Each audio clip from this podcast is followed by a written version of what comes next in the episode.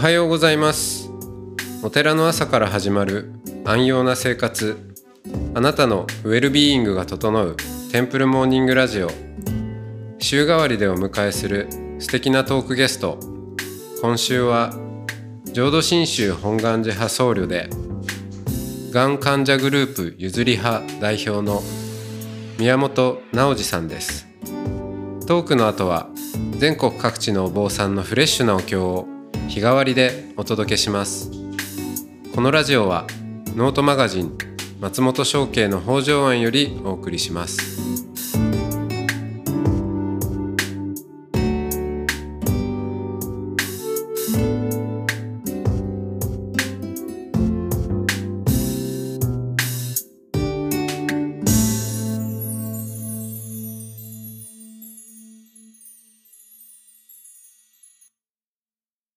ございますおはようございます。はい、えー今日もナンシーさん、えー、直司さんとおしゃべりをしていきます。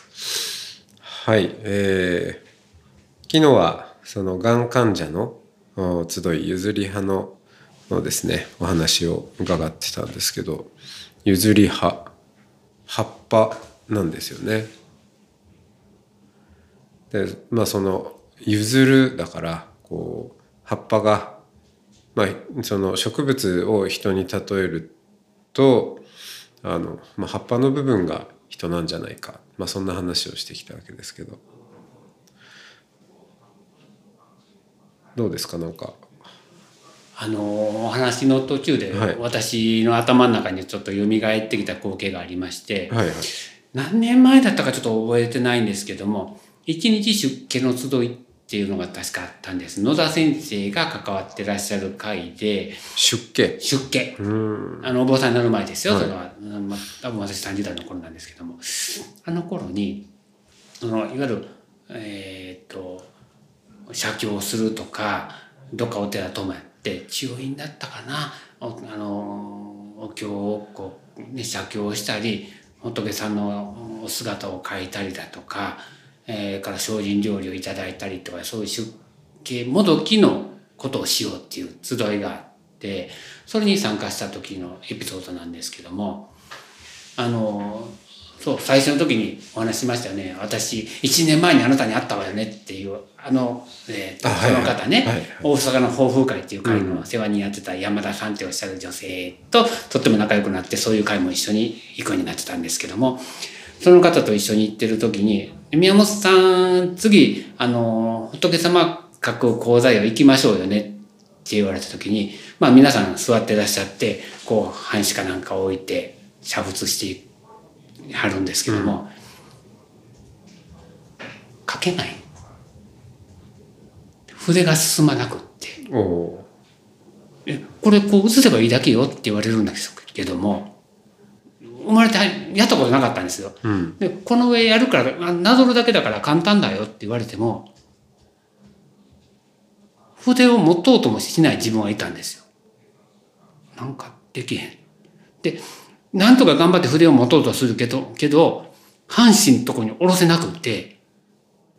あかん無理や。なんか分からへんけど無理や無理や。周りの人書いたらみんな周りの周りの人はみんな書いてらっしゃるけど僕には無理や。うん。でなんか分からんけど途中でそこにいたたまれなくなってその部屋から飛び出したんですよ。で野田先生は別の部屋で講師の控え室にいらっしゃったんで野田先生に「書けない」なんでか分かんないんですけど「書けない」って言った時に「そうですか」その事実を大切にしなさいって言われ。で意味が分からんかったんです。正直なところ。うん。でも書けないことがある意味悔しいのか悲しいのか何に対して悲しいのか分からんけど涙が出てきてて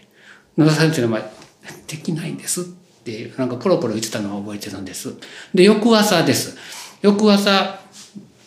お寺の中を散策しよう。それこそ、えー朝5時ぐらいですかね。の時にみんなで集合してえっと、終わった後、まあ、好きにあのあのお掃除ですよね。お掃除終わった後散策っていう形になったんですけどもその時に景色が違って見え始めたんですよ。あれと思うと木がある。葉っぱがある。石がある。空があって雲がある化学で水平リーベイっていうあの周期列表はいが出てきた時に水平リーベイっていうこのこの元素は組み合わせが違うだけで僕の髪の毛になったり石になったり葉っぱになったりしている。うん。え、そうやんね？って自分の中ですごく納得してて、ちょっと待って、これってどういうこと？じゃあ水素とヘヘリウム何が違うの？イオンの数が1個違うだけ。で、炭素は手を4つつなげる。だから炭素が1つおったらどういうふうにつなぐかによって物が形が変わっていってタンパク質になったり DNA になったりしていっている。え？そこの石もそこの葉っぱも僕も一緒やんって。人間だけが特別じゃなかったんや。なんやそうやったんやって思った時にすっごく嬉しくなってみんなお友達っていうかうんうわーって叫びたいぐらいの気持ちになったんです。で、全然知らない朝のお散歩してるおばさんにも、おはようございますそのここに折れることがすごく嬉しくなって、ありがとうございます、おはようございますって言って、ほんで野田先生の部屋に帰って、こんなことがありました。なんかすごく今楽しいんです。それはとても素晴らしいですね。本当に素晴らしいです。でもそれで自分が変わったとか、またもう一回、もう一回同じことを経験するだとか、何かすごく偉くなったとか、そんなことは思わないでください。ただ、経験したっていうことをあなたの中に大事にしまって生きていきなさいって言われた。うんその時にその周期律表っていうものが僕の中につながったんです。ああすなるほどそのそのイメージはい。なんですねそうだったんだ。うん葉っぱも人間もなんだ一緒だ。そうすると、もっと具体的なことを思い出したのが、がん細胞、がん細胞って、やっぱり、まあ嫌なもんってなりますけども、うん胃っていうのは胃液を出す細胞があります。うんそれは、ある指令が来たら胃を、胃液を出す。その働きしかしてないです。例えば、胃液の攻撃から守る細胞もあります。それは守る役割しかしてないです。爪の細胞、髪の毛の細胞、その役割しかしていない。何も胃液が体全体のことを考えて動いて動いてるわけではない。でも、それぞれの細胞にはそれぞれの役割があって、爪という細胞の役割、胃液を出す細胞の役割、それらが60兆正常に動いてる時にだけ、この私という体がここに折れるんだって。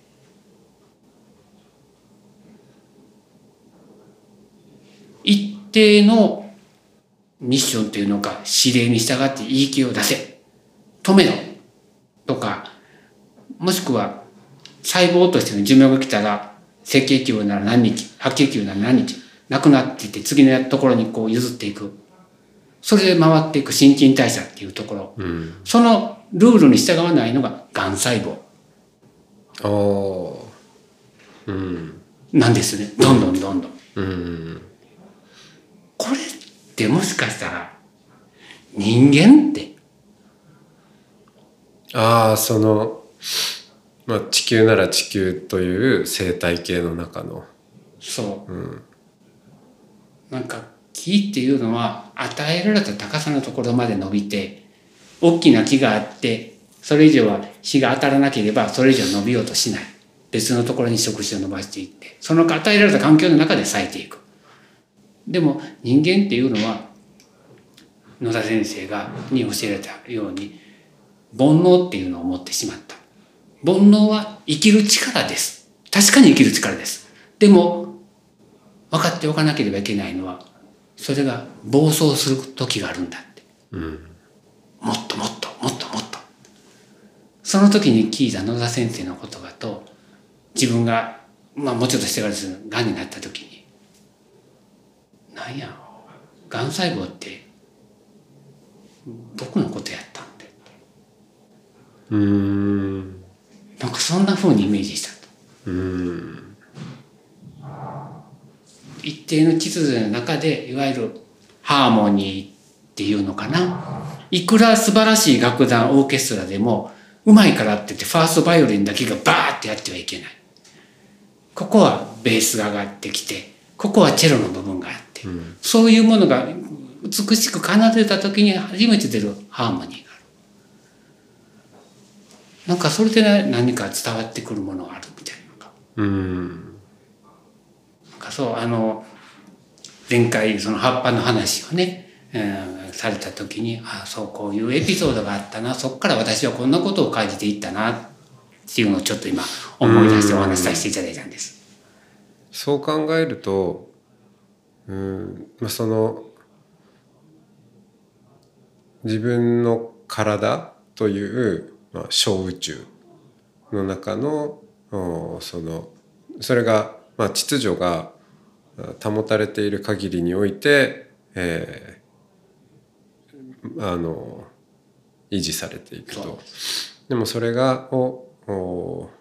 調和を乱すというか、まあ、それががん細胞だとして、まあ、それと今度は、えー宇宙なり地球なりと自分と人間という存在、まあ、それの相似系ですよねそれを見たと。で多分すごい、まあ、いろんなこのがん患者の方と接してこられたと思うんですけど、まあ、ご自身の経験も含めがんはがんの役目っていうのもあるんですかね？私はそんな気がしてます。うんあの私今いろんな活動をしています。うんまだこれからもまああの明日とかね明後日とかもお話はさせていただいていただこうと思っていますけれども、うん先ほど前回かな？あのがん患者さんに向かって「がんですよね死にますよね」ってはっきり言える。うん。これ私の今までのその歩いた道があったから口にすることを許された言葉だと思っているんですよね。その中でちょっとこれは時時代がちょっと後先するんですけども仕事をしてる時に急にあの朝日放送朝日新聞か。朝日新聞の東京本社から職場に電話が入って「宮本さんですよね」「はい」って「あなたの言葉を抜きたいんです」「え何のこと?」って思ってたんですけども。ほ私が知人となんか分8人ぐらいで出した本があって、ううん。えー、と日本に2冊だけあるんですけども私30ページほどしか書いてないんですけどもそこの部分の中の一文を載せたい。って書いている、えー、と鷲田先生だったかな、まあ、阪大の元総長の先生がご覧になって読んでたまたま読んで朝日新聞の折々の言葉にはいはい。あ私の言葉がポンと載ったんねですよ。鷲田先生がずっとね書かれてそう書かれてて。連載されるだからはい、あそうそそうその時に私うんがんになった事実を変えることはできない。しかし病気になった意味を変える生き方はできると信じている。うん。これを私が、えー、あそこに行ってから思いついて、えー宿坊で語り合うがん患者の集いという会を一泊二日がんの患者さんだけを56人集めてがんになった後の自分の生き方命を考えようっていうことを鳥取の光沢寺さんっていう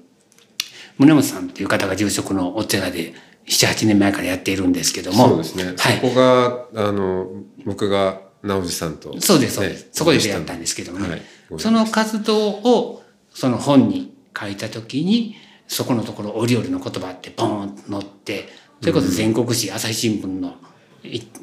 で皆さんがご覧になってでそれを切り抜いてベッドのとこに貼ってらっしゃるような人もいる多数いるって聞いた時に私の言葉が私を離れて知らない方の生きる力になっている。っていうことを感じた時にうん間違いない。私はがんになるために生まれてきた人間だ。だからだからこの命をどう使うのかを考えなければいけないって。うん。本当に確信しましたがんになるために生まれてきた思ってます。うん今こんだけいろんなことをさせていただいていると思います。とても、うん、がんというものが、がんの役割、私の人生の中でのがんの役割って、キャンサーギフトっていう言葉もありますけども、がんになって見えてきたって。私にしたら、それこそ、そんな、そんな言葉でくくられるほどちっぽけなもんじゃなくて、ーうん薬学部に行くんやったら金出してやるぞっていう一言があったから薬学部に行った。うんで、そこから野田先生と偶然出会って、野田先生のところで仏法を聞いてきて、で、お坊さんを取った。で、それで終わりかなって思ってたらそうではなくて、あそかっていうところに道が流れていって、どんどん知らないところに行った。今、すいません、お話をしながら一つ思い出したんですけども、10月の28日です。確か私が漱石いただいたのが。で、西本願寺の中、あの、松本さんご存知だと思いますけども、あの、奥の方のところはもうお坊さんしか入れないところですよね。あで、はいそこの、あの、ところには、えっ、と、西本願寺できて、できて300年かな？なんか、まあ、そうそんなもんだと思うんですけども、300年、400年の中でお坊さんしかけないところ、まあ、そんなところがあるんだっていうのを学んだときに、能舞台とかねあそうそうあると思いますで親鸞上人の750 50年の大きな法要があったんです。はい11月に。あで、私、お経はお勉強はしてたんです。意味も分かってた。で、得た衣装ですね。はい得体は本山が貸してくれる。あうんではっていうので、10月の28日に漱石を取ったものが、11月の15日に西本願寺の中に入ったんですよ。うん大きな太鼓がドーンドーンって響いて当時なもう2 3 0 0人のお坊さんがうん一歩ずつ一歩ずつね5 6千人の信者さんの中を進んでいってでお経をあげてっていうこの荘厳な歴史の一コマの中に私が僧侶として座っているこの事実が僕の中ではすごかったんですよね。うん。で、たまたま、仏像ではないんですけども、うん、ご神栄って言って、まあ、まあ、仏像みたいなその親鸞上人のね、はい。絵像絵があってね、はい。で、そこの横にちょうど私、着座したんですよ。その瞬間に、ふっと見上げた時に、声を感じて、やっと来たかって。うん。はい。今日お前をここに座らせるために、すべてのものを仕組んでおったのだって。うん全部拾ってここに来ましたってなんか僕泣きながらお経をあげてました。うんそっか、僕は布教するためでもなく、人を救うためでもなく、ここに座るためだけにうん野田野田先生と会うたり、癌になったりしてここに来たんだ。何一つ欠けてても、ここには座っていなかった。癌も確かに、あの、松本さんがおっしゃるみたいにすごいことではあるんですけども、癌だけが突出してすごいんではなく、うんすべてのものがつながる。た時に、この宮本直司っていうものの人生っていうものが、なんか、あ、いよいよフィナーレが始まるぞっていう、うんなんかそれをいただいた喜びっていうのは、今もずっと感じながら生きてます。あでそこでつながったっていう感覚があったんですねすっごいありました。うんフィナーレが始まるっていうのもいいですねそっからフィナーレです。ねえ今じゃあフィナーレ真っ最中ですもう花火バンバン上がってます。うんそうかフィナーレか。おそらく野田先生がおっしゃってた根っこの部分だと思います。うん。哲学だとか、なんかそういうものじゃなくって、野田先生の言葉から受け取ったものが私の体の根っこの部分にどこか見えないところがあって、うん。そこで、しなやかにしなやかに、いろんなことはあるけども、どう生きていくのかを考えろよっていう言葉をずっと聞いててね。野田先生は89くらいで亡くなお亡くなりになったと思うんですけども、はいその時も、えっ、と、当時そのお経を勉強してた頃やったんで、大阪の北御堂に毎朝お経をあげに行ってたんです。ああそうですかそれから北の病院の方にうん出勤してたんですけども、うーんある時なんか眠たいのかなんかせんで意識がふーっとして、お経は出てるんですよ。お経は唱えてるんですけども、ふーっとした時に、なんか絵が見えてきて、ちっちゃく横たわってる男の人が見えるんです。うんなんかこう、カーテンの向こう側ぐらい。うんすっごいちっちゃいんです。でも野田先生ってわかるんですよ。野田先生や。でその瞬間、大きな何かが、ライオンかなんかのものすごいものが、うわっと自分の前にやってきて、連れて行くぞ。いいな。って言われて、お願いします。ん？って首かしげながら病院に着いて世話人に、名古屋の世話人に電話したら、亡くなったって。うーんそうですかって言って。当時、名古屋に行ってたんですけども、また来ますねっていう挨拶はしなくなってたんです、その時から。えっと、2、3ヶ月、もうちょっと半年ぐらい前からしなくなってたんです。あそれは確約できない。でも、出会ったことを、思いを伝えたくって、ぐーっと手をきつく握りしめて、体温を感じて、身をぐっと見て、っていう別れをずっと重ねてたんです。その時にそんな痛み堂での出来事があってでお通夜はすぐには行けなかったのでお葬式に行きました。お坊さんの格好で。はい。でその会場に行った時にお坊さんが一人いらっしゃってお葬式のね来たか。その格好になって来たかって。はい。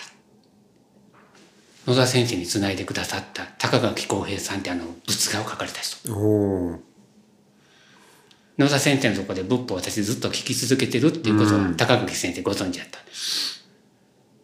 ででこっちおいでって言われて普通の訃報ですよ。お葬式じゃありえないのかもしれませんけどもこっちおいでっ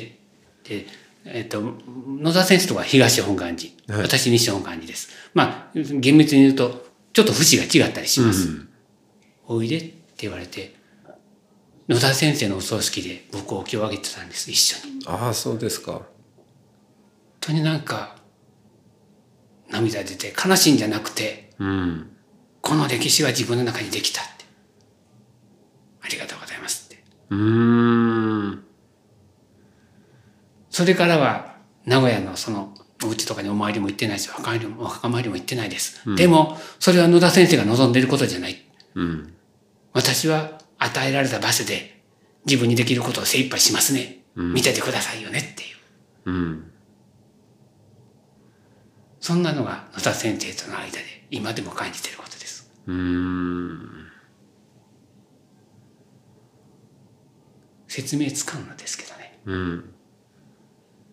でも確かに実感としてあるんですよねあります。もう確信です。うんきっとそう。あのこの直司さんの声を声を取りたいなと思って。ねみんな皆さんに届けたいなと思ってあの今回ぜひっていうあのことでお話しさせてるいただいてるんですけど。いや今きっとあのこの縁あってこの音声にあの触れる方はきっとそそのなんだろう感覚を感じてらっしゃるんじゃないかなと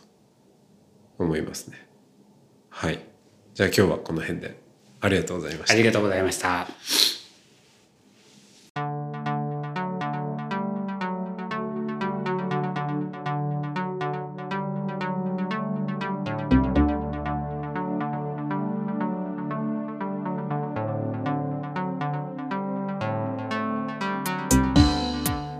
つもテンプルモーニングラジオを聞いてくださりありがとうございます。おかげさまで間もなく配信開始から1周年を迎えます。リスナーの皆さんへの感謝を込めて4月10日土曜日の夜に初めてのオンライン公開録音を行います。出演ゲストや申し込み方法など詳しくはノートマガジン松本商家の北条案または音の巡礼をご覧ください。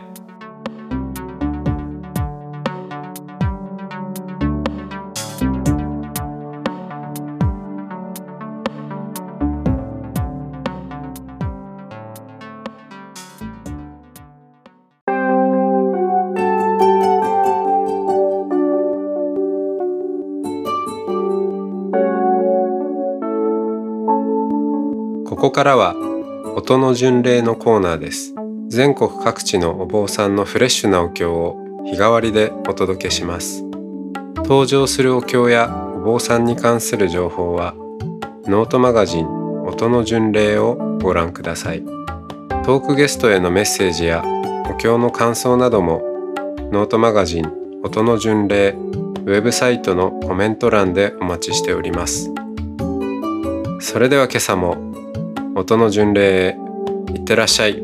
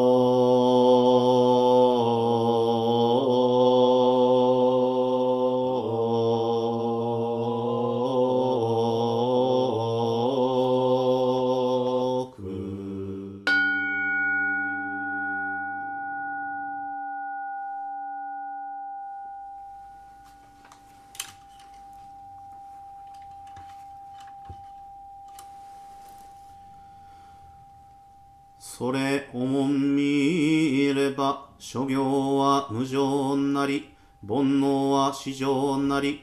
命長からんと願えども老少は不浄なりたまたま長命をうといえども幼少の落下望むべきにあらず今日あれどもこれを行うものなく邪性の道路わきまわること固くして今後の新人至って稀なり三読の総林に踏み迷って無名五章いよいよ刺激五辱の航海に浮き沈んで情もつる点はつることなし。しかれども我ら今幸いに門法の枝にはべって誠の実りに合い仏の御手に抱かれて安らかに日々を送る。誠にこれ陶器祝宴のしからしむるところ。近くは症状せぜ一切の部も兄弟の導きによると知るべし。本日ここに東日本大震災追悼法要にあたり上の者愛集まり年頃に商業を独自して広大の仏頓を写し実法三世一切の主情の真実の幸せを恋立てまつる。願わくは先に生まれん者は後を導き、後に生まれん者は先を弔い、連続無偶にして駆使せざらんことを、敬って申す。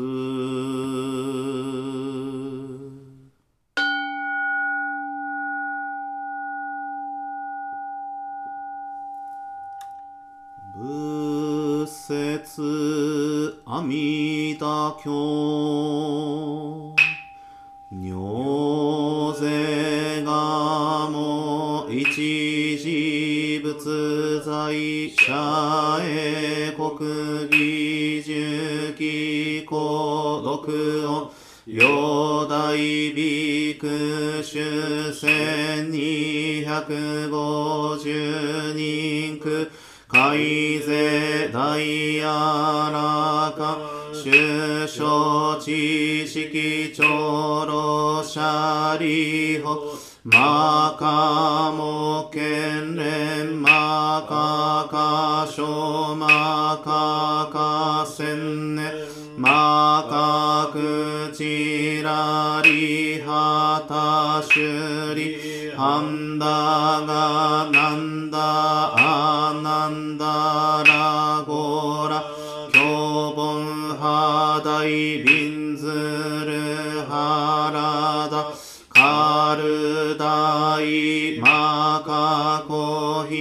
ヒナアクラアヌルダ尿税と初代弟子病床菩薩マカサツ文殊シリ法事。あいたぼさけんだかだいぼさ上昇人ぼさよにょぜと初代ぼさ牛尺大観陰と無料商店大祝日仏語長老者理法遊税裁法果樹万の空仏道右世界明圧極楽合道右仏語阿弥陀。根現在説法者理発非道学名医極楽合国修書無宿単樹将楽光明極楽宇舎理法極楽国土七十乱十七十羅網七十五十改正司法主総医女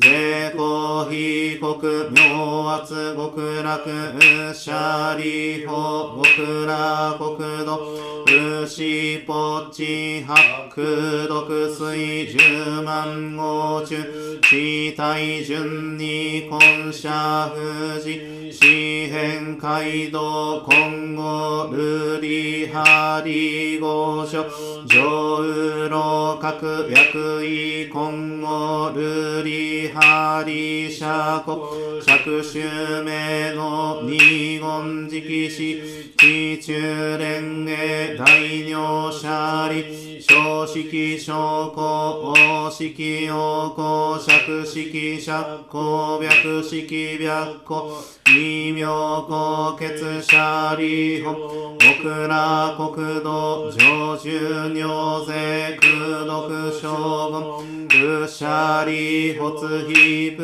国土上差天学黄金二次昼夜六時二右曼荼羅家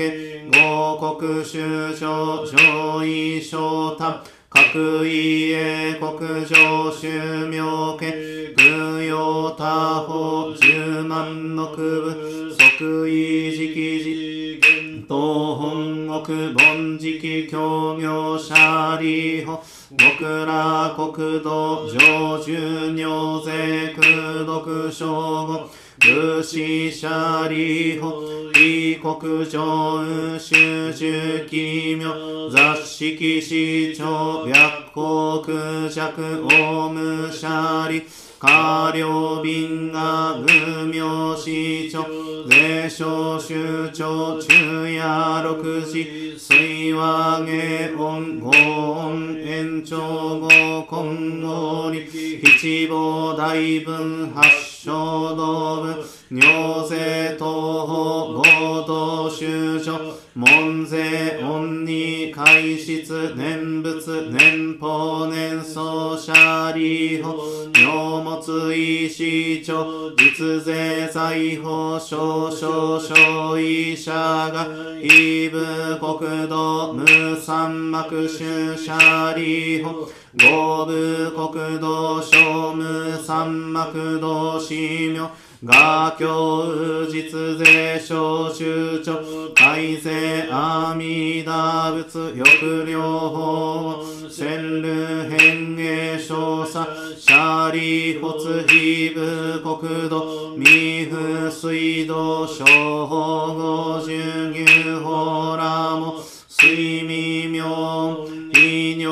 百戦十学道地草門税恩社開示年女念仏年法年相死新者利法。法務国土上州尿税苦毒将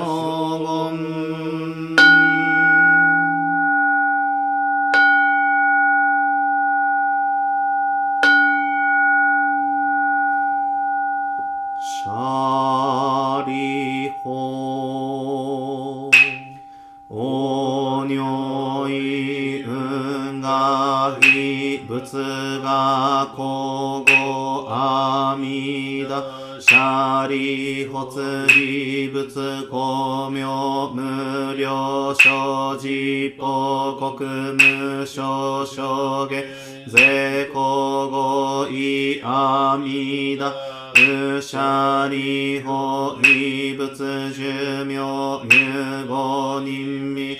無料無変阿葬儀公公明阿弥陀者利法阿弥陀仏成仏以来お根自公右者利法非仏無料無変正門弟子海やらか。伊勢三十四章の地消防殺種薬分尿税者利法微部国土上重尿税空毒将軍空舎利発極楽国土修正少者改正阿ビバチゴ中タウ一生不詳ご主人た二世三十章の知識単海無料無辺阿蘇義公説者利法修正門者応答発願願書被告書医者が特用尿税症状前に空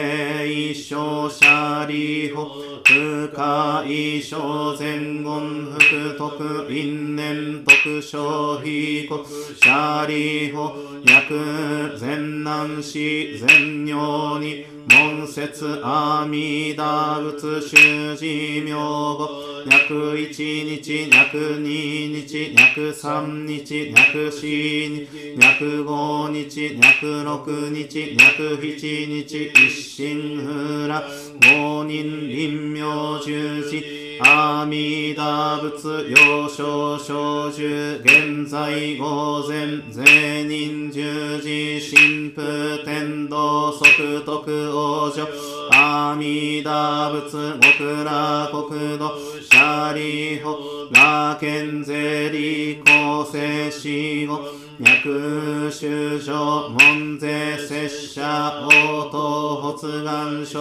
費国土。シャリホツ尿が根者三段阿弥陀仏不可思議。空毒逃亡薬阿修美仏修味僧仏大修味仏修味公妙音仏尿税統合が社修勝負各王合国水校長絶相変部三千大先生会雪上実言尿等修上等新税少佐不可思議空毒一切小仏小五年魚シャリホツ南方正解無日学頭仏名門公物大円見物趣味等無料小人部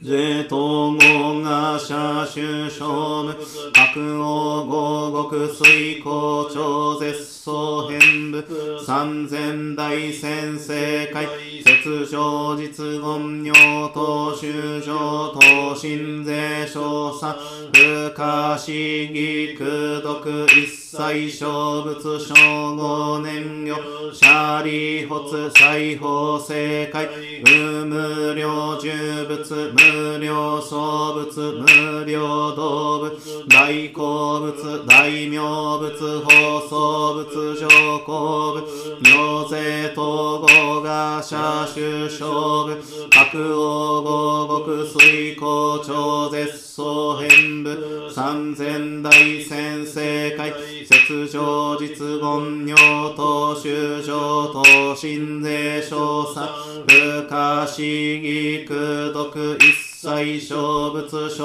五年魚シャーリー発北方正解有縁見物最小音仏南小仏日小仏毛明仏尿税統合が社主勝負白王合国水校長絶相変部三千大先生会雪上実言尿等修正等新税少佐不可思議空毒一切小仏小五年魚シャリホツ霊法正解不死死仏妙門仏妙高仏脱魔仏報道仏司法尿税統合が社主勝負白王合国水校長絶相変部三千大先生会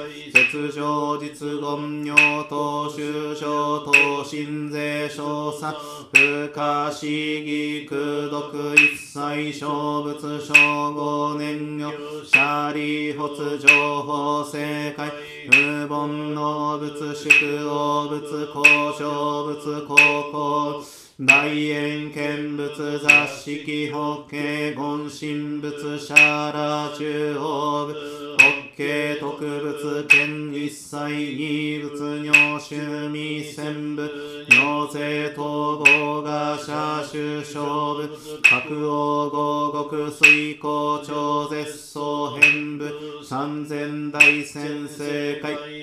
尿日言尿等修上等心税小三不可思議空毒一切小仏小五年魚シャリ発王尿意運河が公明意一切小仏小五年魚シャリ法薬善難死善尿に門税小仏小説名有教名者税小善難死善尿に会意一切小仏部小五年海徳風大天大和のくたら三脈三宝大。税公シ利発尿と海と真珠が語優勝部小生シャリ法脈に異発願根発願と発願欲生阿弥陀仏国者霊承人と海徳風大天大和のくたら三脈三宝大大非国土脈一生脈根性脈東小税公社利法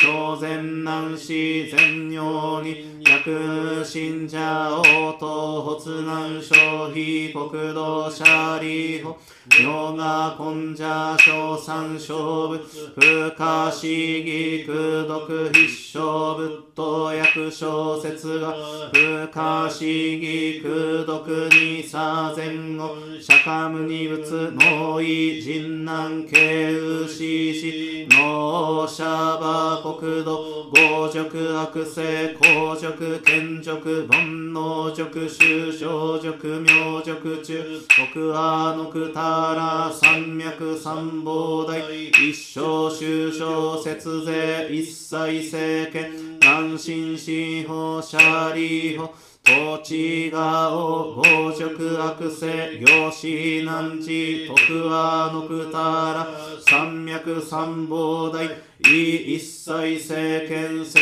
氏難心司法税異人南部摂氏教医者利法受賞美空一切世間天人アシュラと文部諸説管理真珠さらいにこう仏説阿弥陀経。